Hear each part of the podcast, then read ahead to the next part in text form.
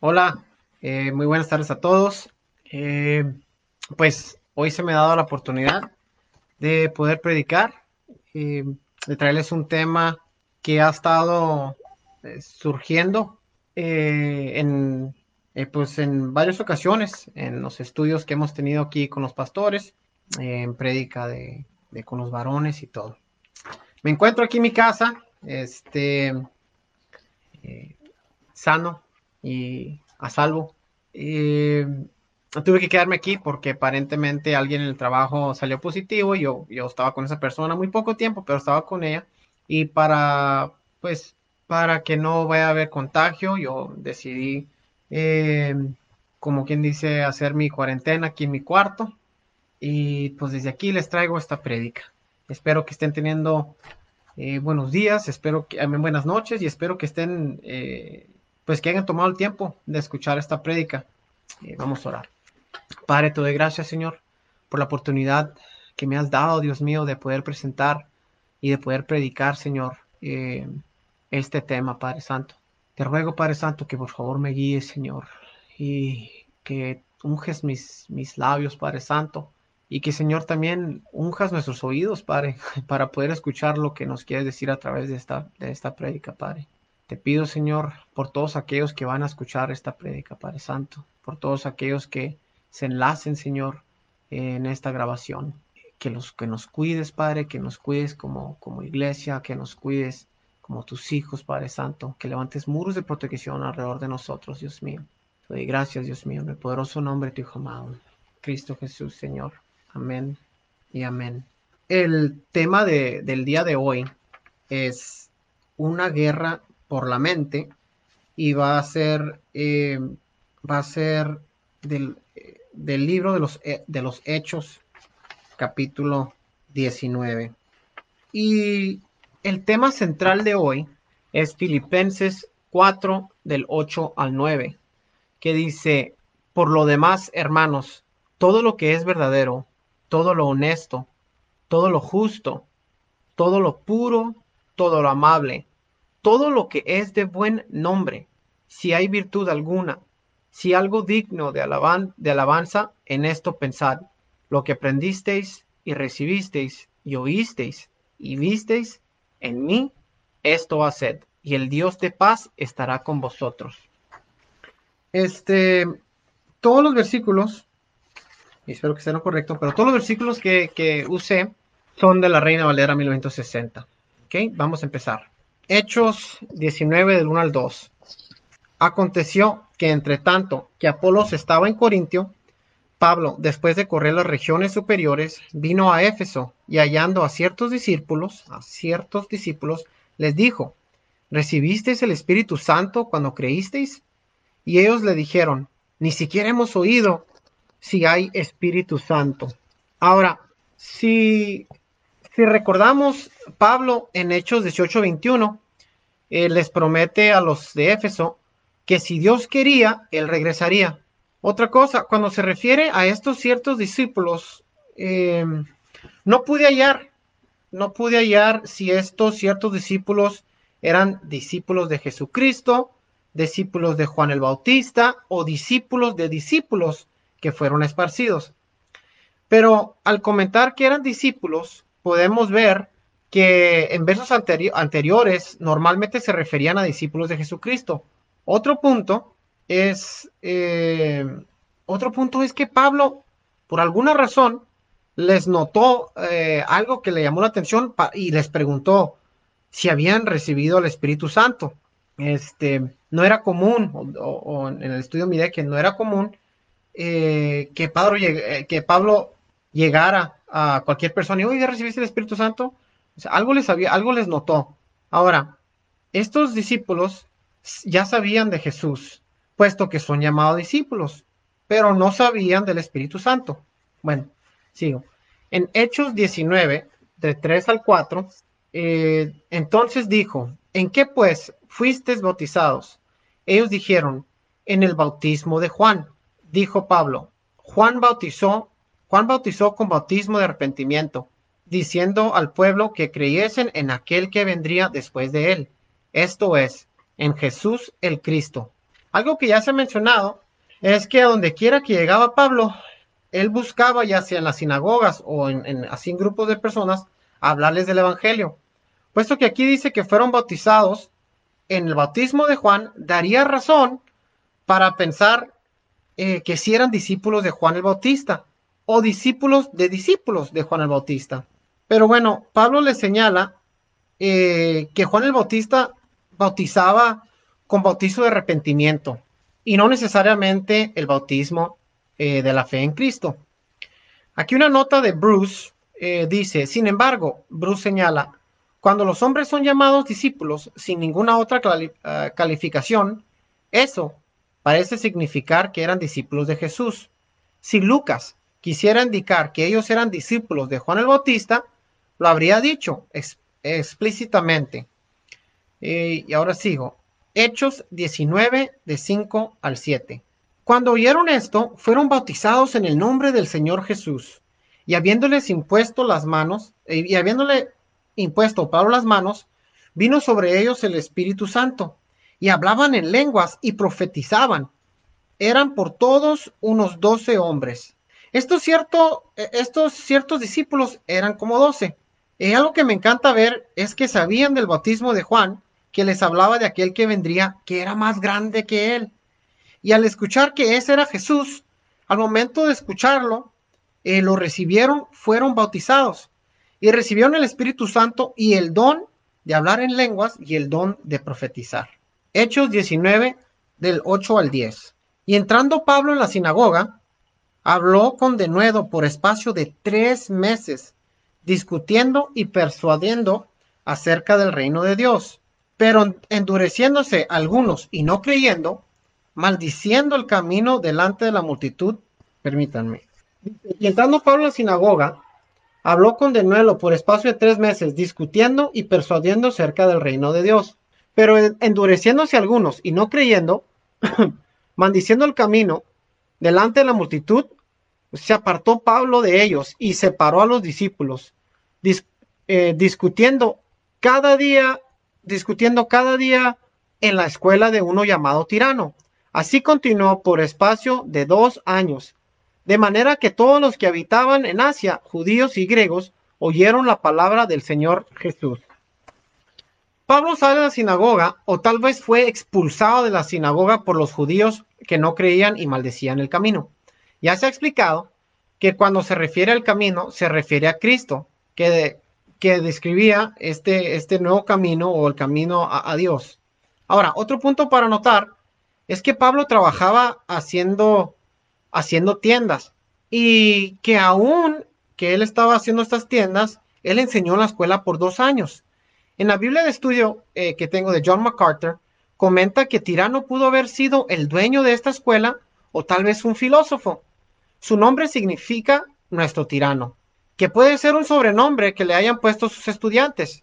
También menciona que Pablo enseñaba durante las horas 11 a.m.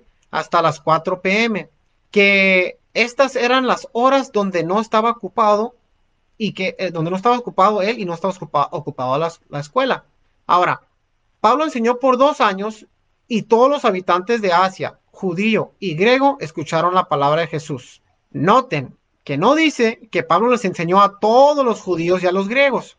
Lo más probable era que preparó a otros cristianos y los, y, los discipuló y que ellos también hacían lo mismo, enseñaban.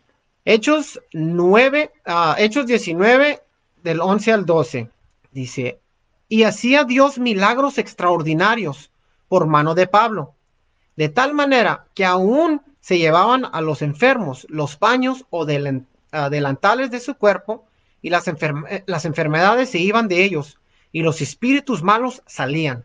La palabra usada aquí para milagros es ah, dunamis, de la cual proviene la palabra de nosotros, dinamita. Describe que estos eran milagros de gran poder, no el gran poder de Pablo, sino el gran poder de Dios por medio de las, eh, eh, por medio de Pablo. Estos paños podían ser puestas sobre una persona y eran sanadas y liberadas de malos espíritus sin que Pablo estuviera presente.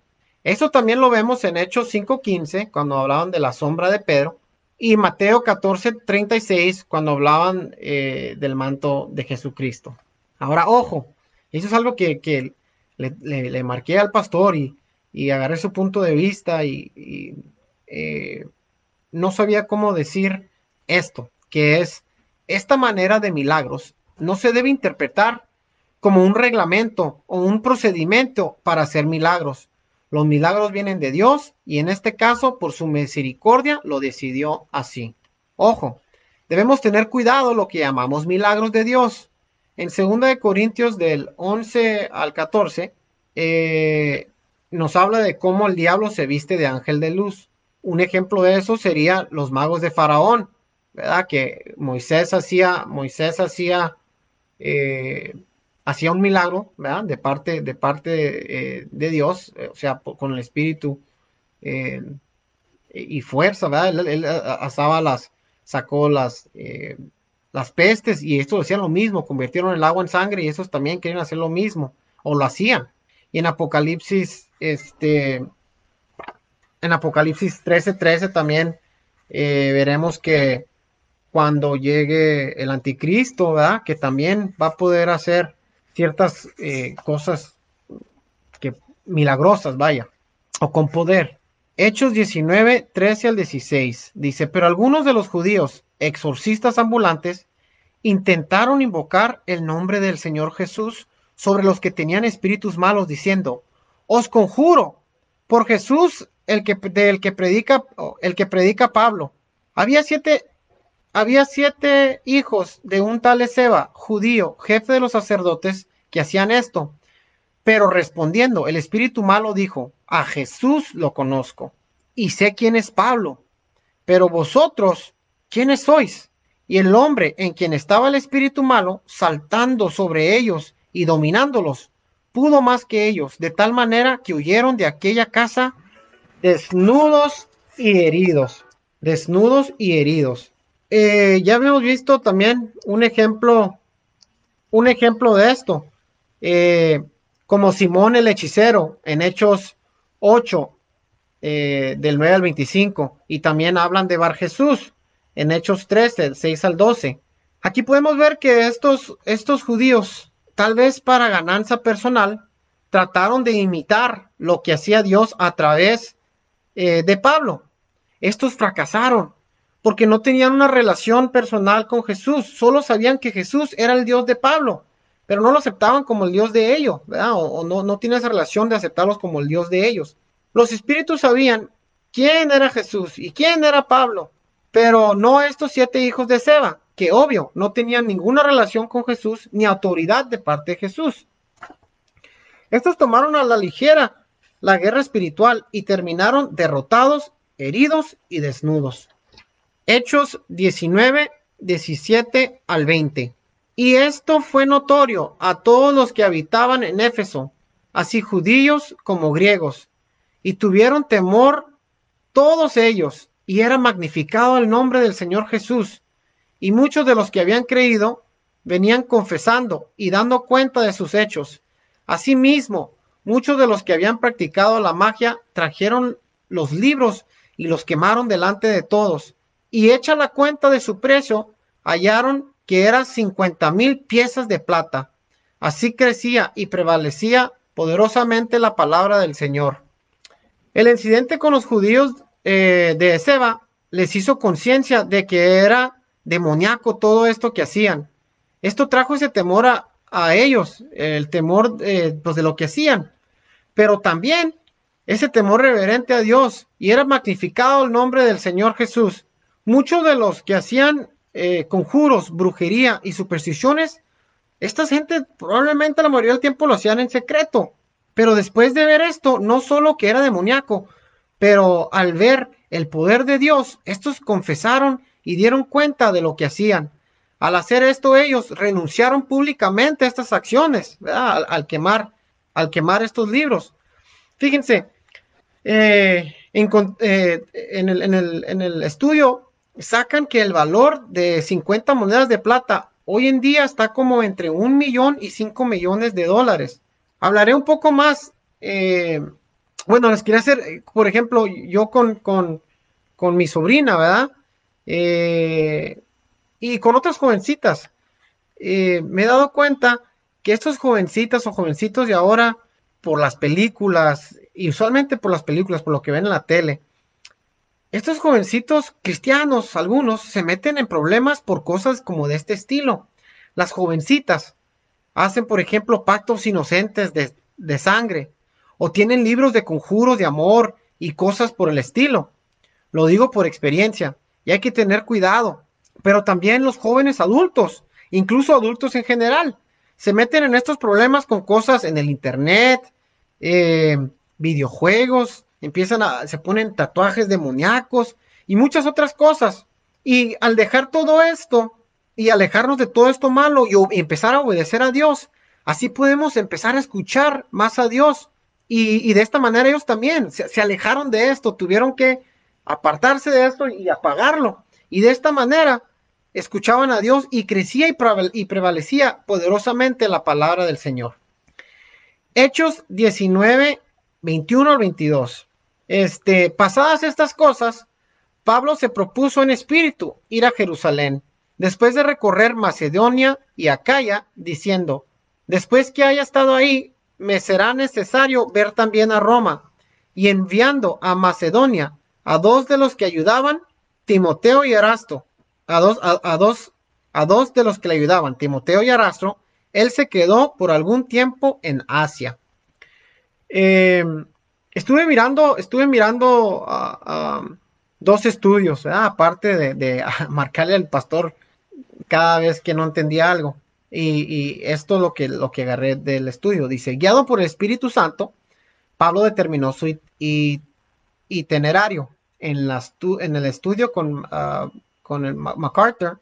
Él dice que tal vez estaba, no concuerda, dice que tal vez estaba guiado eh, por su propio espíritu. Eh, yo digo también, en lo que yo entendí, que era guiado por el Espíritu Santo, puesto que Pablo siempre estaba eh, siendo guiado por el Espíritu Santo y siempre oraba, pero aquí lo dejo como estudio. Dice, entonces Pablo determinó su itinerario, decidió viajar por Macedonia y Acaya, luego Jerusalén y finalmente a Roma. No dice aquí, pero una de las razones por las cuales Pablo quería pasar a Macedonia, Acaya y después a Jerusalén era para recoger y entregar una ofrenda que había estado recolectando de otras iglesias para ayudar a la iglesia de Jerusalén. Y esto está en Romanos 15, 25 al 31 y Primera de Corintios 16, del 1 al 4. Dice, me será necesario ver también a Roma. Refleja la pasión de Pablo por visitar y servir a la comunidad cristiana que se encontraba allí. Esa pasión también es mencionada en Romanos 1, 8 al 15 y la parte de otra parte dice, y enviando a Macedonia a dos de los que le ayudaban, Timoteo y Erasto, Pablo envió a Timoteo y Erasto hacia Macedonia, mientras él se quedó en Éfeso eh, por un tiempo, de los cuales le ayudaban. Una parte importante del trabajo de Timoteo y Erasto era ayudar a Pablo. Ellos eran unos verdaderos asistentes para el apóstol, ayudando a Pablo a maximizar su ministerio. Hechos 19, 23 al 28. Hubo por aquel tiempo un disturbio no pequeño acerca del camino, porque un platero llamado Demetrio, que hacía de plata templecillos de Diana, daba no poca ganancia a, los artífices, a los cuales reunidos con los obreros del mismo oficio, dijo, varones, sabéis que, desde, eh, que de este oficio obtenemos nuestra riqueza, pero veis y oís que este Pablo, no solamente en Éfeso, sino en casi toda Asia, ha apartado a muchas, a muchas gentes con persuasión, diciendo que no son dioses los que hacen con las manos. Y no solamente hay peligro de que nuestro negocio venga a desacreditarse, sino también que el templo de la gran diosa Diana sea estimado en nada y comience a ser destruida la majestad de aquella a quien venera toda Asia y el mundo entero, cuando vieron estas cosas, se llenaron de ira y gritaron diciendo, grande es Diana de los Efesios. Ah, nota de Gusick, una vez más, por tercera vez en el libro de Hechos y segunda vez en este capítulo, el movimiento cristiano es llamado el camino. Este enorme templo de Diana, también conocido como Artemisa, en Éfeso era considerado como una de las siete maravillas del mundo antiguo. Se apoyaba sobre 127 pilares, cada uno de 60 pies de alto, y estaba decorado con grandes esculturas. Era historia perdida hasta que fue descubierto en 1869 y su altar principal fue desenterrado en 1965. El epicentro de la oración a Artemisa era un meteorito negro que parecía o había sido formado en una grotesca imagen de una mujer. La parte inferior estaba envuelta como una momia.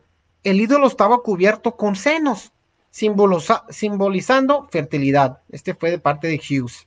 Y otro de parte uh, Necker. Dice, el templo de Artemisa fue uno de los bancos principales del mundo antiguo, donde mercaderes, reyes e incluso ciudades hacían depósitos y donde su dinero podía ser ah, mantenido a salvo bajo la protección de la deidad, a quien venera toda Asia y el mundo entero. El templo de Diana en Éfeso era realmente famoso en todo el mundo. Las barajitas y los ídolos debieron haber sido una parte sustancial del famoso eh, del comercio, sin importar qué tan inmoral fuera la adoración a la diosa del sexo. Fíjense, este platero Demetrio fue muy astuto. Él presentó que, primero presentó que Pablo los hacía perder dinero. ¿Cómo? Pues es que Pablo venía y convencía a la gente de Dios, de Jesús y del Espíritu Santo. Y la gente, en cuanto, en cuanto aceptaba esto, la gente se, se alejaba y ya no compraba más estos ídolos. Y después, después Demetrio presentó que esto llevaría a la gente a menospreciar el templo y a Diana misma. Esto, obvio para ellos, ocasionó un, eh, un revoluto. Eh, Hechos 19, 29 al, 30, al 34. Y la ciudad se llenó de confusión. Y aquí me voy a, me voy a, me voy a enfocar y aplicarlo esto también a, los, a la confusión que tenemos nosotros hoy en día. Eh, dice, la ciudad se llenó de confusión y a una se lanzaron al teatro, arrebatando a Gallo y a Aristarco, macedonios, compañeros de Pablo. Y queriendo Pablo salir al pueblo, los discípulos no lo dejaron. También algunas de las autoridades de Asia, que eran sus amigos, le enviaron recado, rogándole que no se presentase en el teatro. Unos, pues, gritaban una cosa y otros otra, porque la concurrencia estaba confusa. Y lo más, y los más no sabían por qué se habían, eh, por qué se habían reunido. Y sacaron de entre la multitud a Alejandro, empujándole los judíos. Entonces Alejandro pidió silencio con la mano. Quería hablar en su defensa ante el pueblo. Pero cuando le, le conocieron que era judío, todos a una voz gritaron, casi por dos horas. Grande es Diana de los Efesios. Aquí es donde yo me quiero enfocar eh, y, y volveré a tocar este punto, ¿verdad? Eh, aquí es donde yo veo la batalla de la mente. Hay mucha confusión aún hoy en día. Esto me suena mucho a los desenfrenos de marchas que hemos tenido en los últimos años. Unos gritando, cuán grande es este el presidente, y otros gritando, exigiendo derechos, otros gritando por igualdad de sexo, otros gritando contra el racismo, los de la izquierda gritando contra la derecha, los de la derecha gritando contra los de la izquierda. ¿Se imaginan ustedes cómo gritaban estos gritando por dos horas. Pero Pablo no se tiró al piso y no se dio por vencido. Pablo no, se temorizó, sino siguió. Fíjense, aquí Alejandro quiso asegurarse de que los judíos tampoco aprobaban, eh, de decir que los judíos tampoco aprobaban a Pablo, pero tampoco logró nada. Ya estaba muy grande el alboroto y había mucha confusión. Aquí hay una nota de Gusick, dice, a pesar de toda la supuesta grandeza de, eh, grandeza de Diana de los Efesios, nadie la, adora, nadie la adora hoy en día, cuando menos no directamente. Sin embargo, hay millones en la actualidad que adoran y viven por Cristo Jesús. Amén. Y que estarían dispuestos a morir por Él. Ídolos y falsos dioses, todos tienen fecha de, de caducidad. Jesús de Nazaret vive para siempre. Hechos 19, 35 al 41. Entonces el escribano, cuando había apaciguado a la multitud, dijo, varones efesios, ¿y quién es ¿Y quién es el hombre que no sabe que la ciudad de los Efesios es guardiana del templo de la gran diosa Diana y de la imagen venida de Júpiter?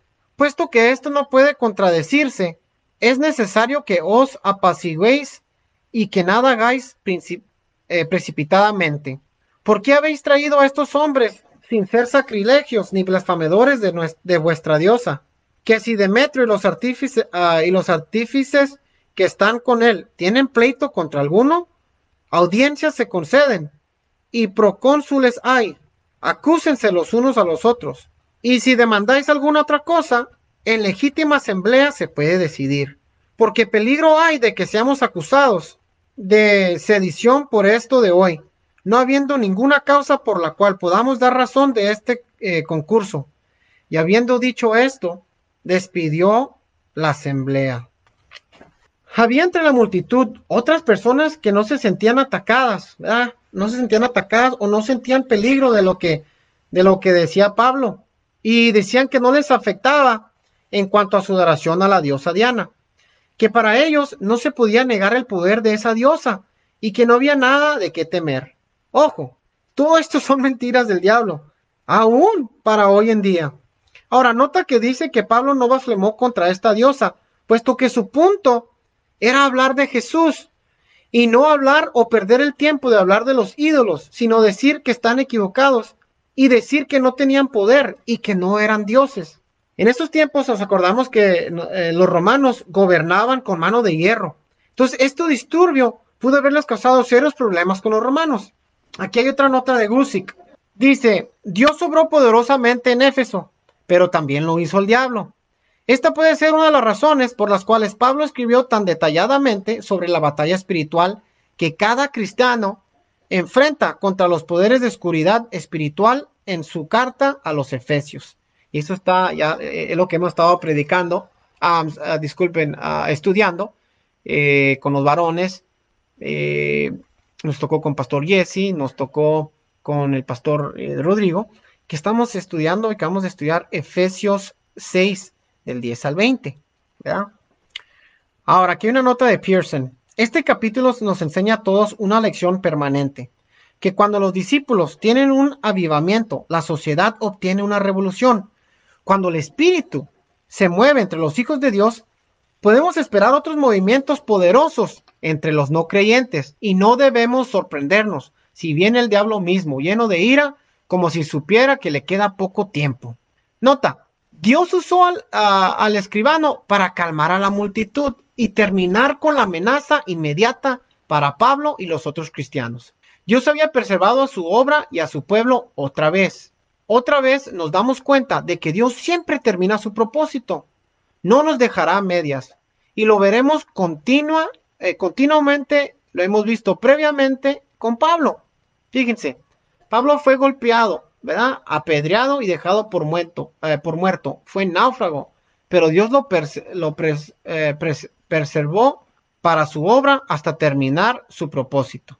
Bueno, hasta aquí, hasta aquí termina el estudio de, de Hechos 19. Y quiero dar ocho puntos, ocho puntos que, podemos aplicar, ¿verdad? Eh, pues en esta guerra que estamos viviendo. Y el punto número uno es que tenemos que entender que hay una guerra en la vida diaria, sea de, sea del lado que estés. O sea, sea de si estás al lado con, con, con, con Dios, o sea de que no creas. Hay una guerra en la vida diaria.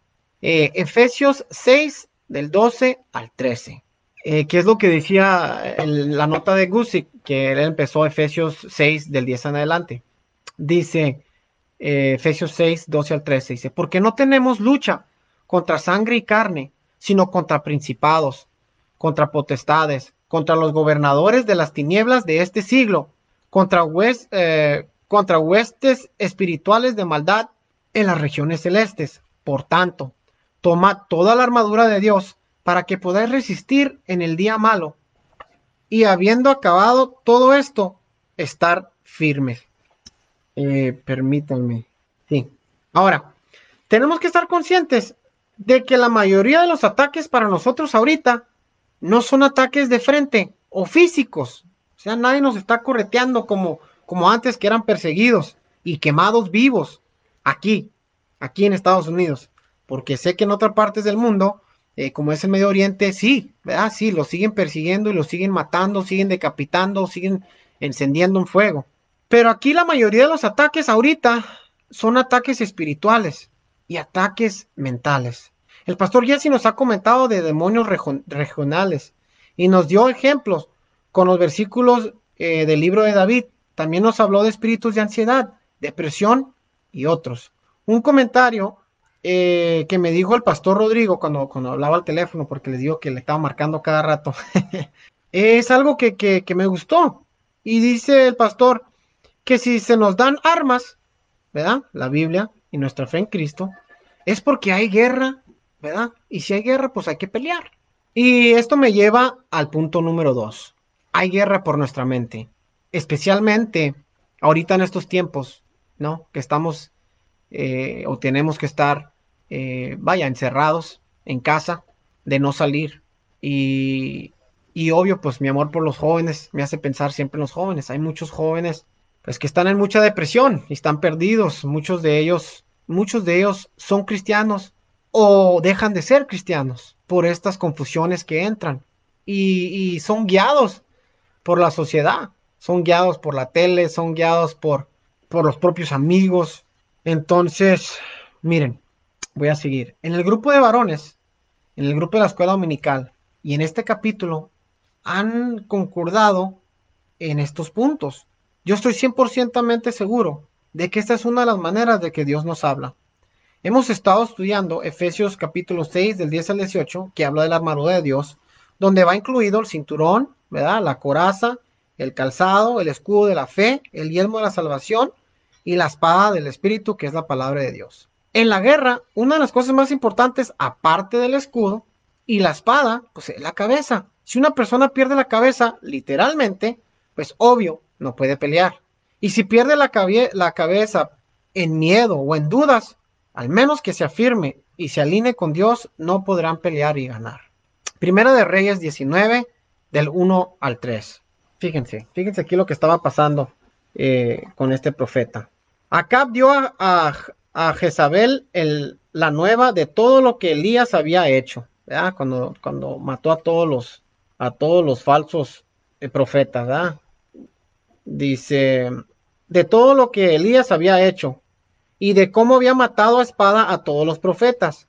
Entonces envió Jezabel a Elías un mensajero diciendo, así me hagan los dioses, así me hagan los dioses, y aún me añadan, si mañana a estas horas yo no te, no he puesto tu persona como la uno de ellos. Fíjense, lo amenazó, dijo que también le iba, lo iba a matar a espada, ¿verdad? Y dice, viendo pues el peligro, se levantó y se fue para salvar su vida. Y vino a Berseba, que es que está en Judea, y dejó allí a su criado. Y fíjense, así es el diablo, así es el diablo. Nos quiere hacer acobardar, quiere que dejemos la obra de Jesús, quiere atemorizarnos, de manera de que nos demos por vencidos y confundidos, hasta dudar nuestra salvación o dudar de nuestro Salvador nos quiere hacer sentir que no, no tenemos valor. Pero, ¿cómo no vamos a tener valor? ¿Verdad? Fíjense el valor que tenemos. Por nosotros murió y resucitó nuestro Señor Jesucristo. Fíjense, yo iba a estar en la iglesia hoy, iba a grabar ahí. Y, y, y aún cuando iba a empezar hoy, tenía problemas de cómo ir a grabar. Quería hacer otra, otra manera para presentarles el PowerPoint. El viernes quería estar en la, allá con el pastor, eh, eh, eh, pues en la alabanza y hacer la, hacer la Santa Cena y pues resultó esto que, salió una persona que salió una persona positiva al COVID y pues yo estoy aquí en mi cuarto y no voy a ir el viernes a, la Santa Cena, pero lo voy a hacer por la computadora, así como ahorita, no me paró, aquí estoy predicando, no me voy a acobardar, no voy a poner excusas y, y espero que ustedes no pongan excusas y que digan, ay, pues qué mala se mira la presentación, qué mala se mira la prédica y que la paguen y vayan a hacer otra cosa. No lo hagan, escuchen, porque, porque por algo estamos haciendo este, este tema, ¿verdad? Ahora, punto número tres, conozcan bien sus armas. Hechos 19.8, eh, 19.18. Dice, y muchos, y muchos de los que habían creído venían. Dice, y muchos de los que habían creído venían confesando y dando cuenta de sus, de sus hechos. Y déjenme asegurar que era eh, 19.8. No, 19, 18. Sí, 19, 18. Esto ya lo, ya lo he hablado antes. Tenemos que conocer bien la palabra que Dios nos dio. Tenemos que saber que es de Dios y que no es. De esta manera nos podemos alejar de, de tales cosas que nos llevan a pecar o que nos llevan a cosas idólatras o satánicas. Aparentemente, estos no sabían que, estos no sabían que estos no sabían que había en realidad el peligro que corrían al hacer tales cosas. Nosotros no nos podemos hacer como que no sabemos. Aparte ahora tenemos nuestra Biblia y los pastores y también nos tenemos unos a otros para sacarnos de dudas. Cuando leemos que Dios está con nosotros, no lo tomemos solo por palabras. Tenemos que vivirlo y declararlo todos los días. Segunda de Corintios 10, 3 al 5. Dice, pues aunque andamos en la carne, no militamos según la carne, porque las armas de nuestra milicia no son carnales, sino poderosas en Dios para la destrucción de fortalezas, derribando argumentos y toda altivez que se levanta contra el conocimiento de Dios y llevando cautivo todo pensamiento a la obediencia a Cristo. Si no luchamos contra carne y hueso, entonces no podemos pelear con carne y hueso o pistolas, pero podemos vivir una vida diaria con nuestro Señor Jesucristo. La oración, el ayuno, nos lleva a tener una fe más fuerte y estas son parte de nuestras armas poderosas en Dios para la destrucción de estas fortalezas que no se ven. No hay armas más poderosas que las armas de Dios. Y porque Dios está con nosotros, ¿quién contra nosotros? ¿Sí? Entonces, cuando estemos llenos de estos ataques mentales, nosotros tenemos que alinearnos con nuestro Señor y hacer callar estos pensamientos. Y hacer callar estos pensamientos, eh, declarando la verdad de la palabra de Dios. Eh, que para nosotros, eh, declarando la palabra de Dios para nosotros y así llevarlos a la obediencia a Cristo. Número cuatro, Dios no solo quiere que, que conozcas de Él, quiere que lo conozcas a Él completamente, ¿verdad? No nomás que sepas de Él, pero que lo conozcas completamente. Fíjense, nosotros ahí en Hechos 19, del 1 al 5, estos ciertos discípulos habían escuchado de Jesús y sabían de Él, pero no lo conocían por completo ni sabían del Espíritu Santo. En cuanto lo reciben, Dios los puso en acción, los bautizó con el Espíritu Santo y, y se empezó a mover el Espíritu Santo en ellos de tal manera de que de, inmediato empezaban a hablar en lenguas y profetizaban. A diferencia que cuando los judíos exorcistas que no conocían a Jesús ni lo aceptaban como su Salvador, pues el espíritu maligno les puso una recia, ¿verdad? Porque no tenían esa vida con Jesús ni la autoridad por Dios, la cual ejercía Pablo. Que me lleva al punto número 5. Pongan su acción, eh, pongan en acción su fe. Fíjense, cuando yo estaba en la militar, hacíamos entrenamientos tras entrenamientos para prepararnos para la guerra. Eran entrenamientos para reconocer al enemigo, para reconocer las almas del enemigo y las tácticas de combate del enemigo. Al igual, nosotros teníamos que practicar nuestras, con nuestras armas, saber eh, practicar con nuestras eh, tácticas y aparte nuevas formas de implementar nuestras, eh, de implementar nuestras tácticas de combate. Igual, nosotros, eh, como cristianos, la manera de que nosotros crezcamos y uh, fortalezcamos nuestra fe en Dios es estar en acción. ¿Cómo? ¿Cómo, cómo podemos hacer? Acuérdense que la, la, fe es por el creer. Entonces, tienen que hablar, tienen que hablar eh, eh, para, por escuchar, ¿verdad? la gente escucha, ¿verdad? Y, y creen o no creen. Entonces, ustedes, ¿cómo van a demostrar que están creciendo? ¿Cómo van a demostrar que en verdad tienen esa fe, pues tienen que empezar a compartir. Hablen a la gente de Dios y de Jesús. Hablen del Espíritu Santo. Somos mandados a evangelizar. Ya lo hemos leído en Mateo 28, del 19 al 20. Y tal vez ahorita no podamos salir a evangelizar, pero hay algo que nos dijo, que nos, nos, nos dio por, por, por ejemplo el pastor, que dice, ¿por qué no hacemos eh, grupos virtuales, pequeños, no muchos? Y, y pueden hacer sus grupos pequeños con sus familiares y hablarles ahí y a sus hermanos que sean hermanos en Cristo y pueden fortalecerse unos, unos con otros, ¿verdad? Afilando los cuchillos. Ahora que me lleva esto al punto número 6, que es que mucha gente no va a querer escuchar a Dios o no va a querer escuchar de Dios. Pero acuérdense, ¿verdad? Lo que, lo que, lo que dice Lucas aquí, Lucas 10, 16, dice que al que vosotros oye, dice, el que vosotros oye, a mí me oye, y al que vosotros desecha, a mí me desecha, y el que me desecha, a mí desecha al que me envió. no se desanimen, eh, no se desanimen si la gente los ignora, porque podemos decir, no, pues es que no, no hablo bien, no, es que no, no, no hablo, no, no supe compartir. Eh, pero no lo están rechazando ustedes, ¿verdad? Rechazan, rechazan a, Dios. Entonces nuestro trabajo no es, ah, ah, por decir, nuestro trabajo es sembrar la semilla, ya sabemos, ¿verdad? Ya sabemos, Dios se encarga lo demás. Ahora dice aquí, incluso no se desanimen si como aquí la gente hasta se les echa en contra. Recuerden que no lo rechazan a ustedes, sino a Jesús y a Dios que lo envió. Los que quieran oír, lo van a oír. Y los que no quieren escuchar o no les interesa, solitos se van a alejar. Y esto me lleva al punto número 7. Cuando andemos evangelizando o hablando de Dios o en propósito, ¿verdad? En, ese propósito para, para la obra de Dios, tengan por seguro que Dios los va a cuidar. Dios los va a cuidar. Me gusta ir cuando hay un pastor, no me acuerdo su nombre, pero dice que si estamos vivos, hablando de los cristianos, si estamos vivos es que Dios todavía no terminaba con nosotros. Y es verdad, ¿verdad? Tenemos un, Dios tiene un plan para nuestra vida y, lo, y, si estamos vivos es que todavía tenemos que seguir este plan. Fíjense, eh, me estaba dando cuenta que a Pablo lo apedrearon, lo dejaron por muerto, también fue náufrago, pero, pero Dios lo, lo, lo, preservó hasta cumplir el propósito de su obra.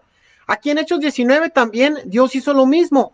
¿Se imaginan estar escuchando, o sea, tanta gente en oposición y que gritaban, sabiendo, sabiendo, o sea, Pablo sabiendo que esta gente lo quería dañar y que gritaron por tanto tiempo, o sea, era para que alguien se acobardara, ¿verdad? Porque lo querían dañar o, matar.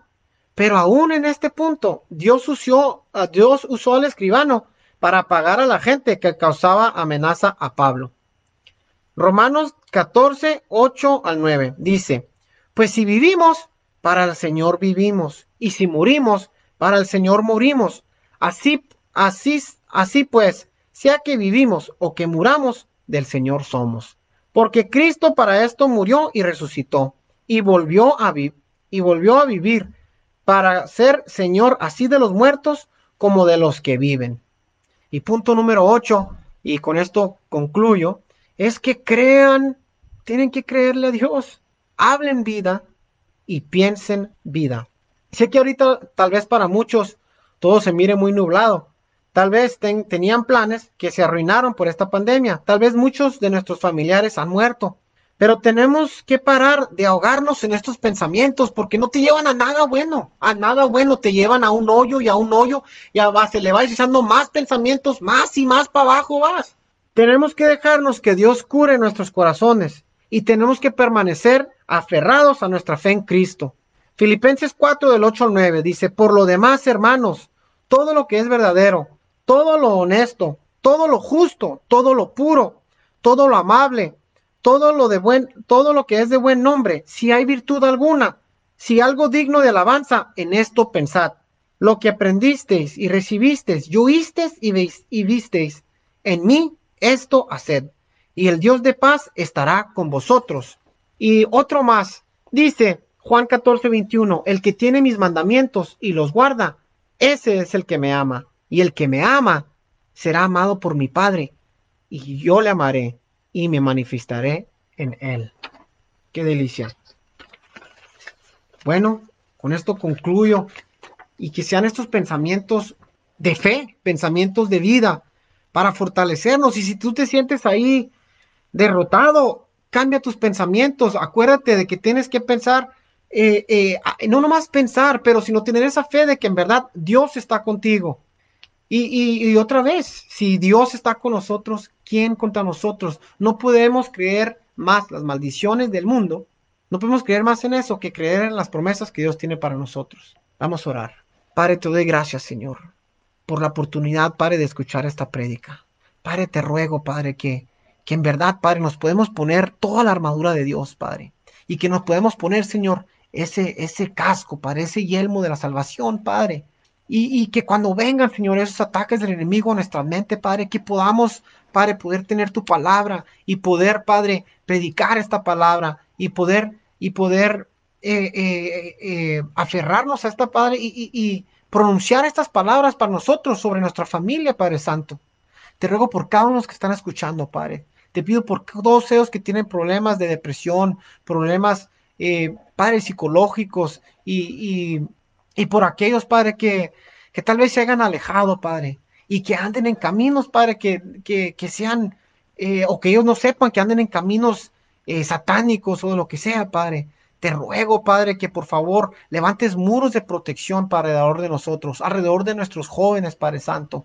Te pido por aquellos, Señor, que pueden estar enfermos, Padre, del coronavirus y que los esté atacando mentalmente. Padre, que la gente sepa, Padre, que tu pueblo sepa que tú, Señor Jesucristo, por eso fuiste a la cruz, por nosotros, y que no te vas a alejar de nosotros, Padre Santo. Y Padre, te pido que nosotros tampoco nos alejemos de ti. Padre, te doy gracias, Padre Santo, en el poderoso nombre de tu Hijo amado, Cristo Jesús, Señor. Amén y amén. Bendiciones, eh, que Dios les bendiga. Tengan buenas noches.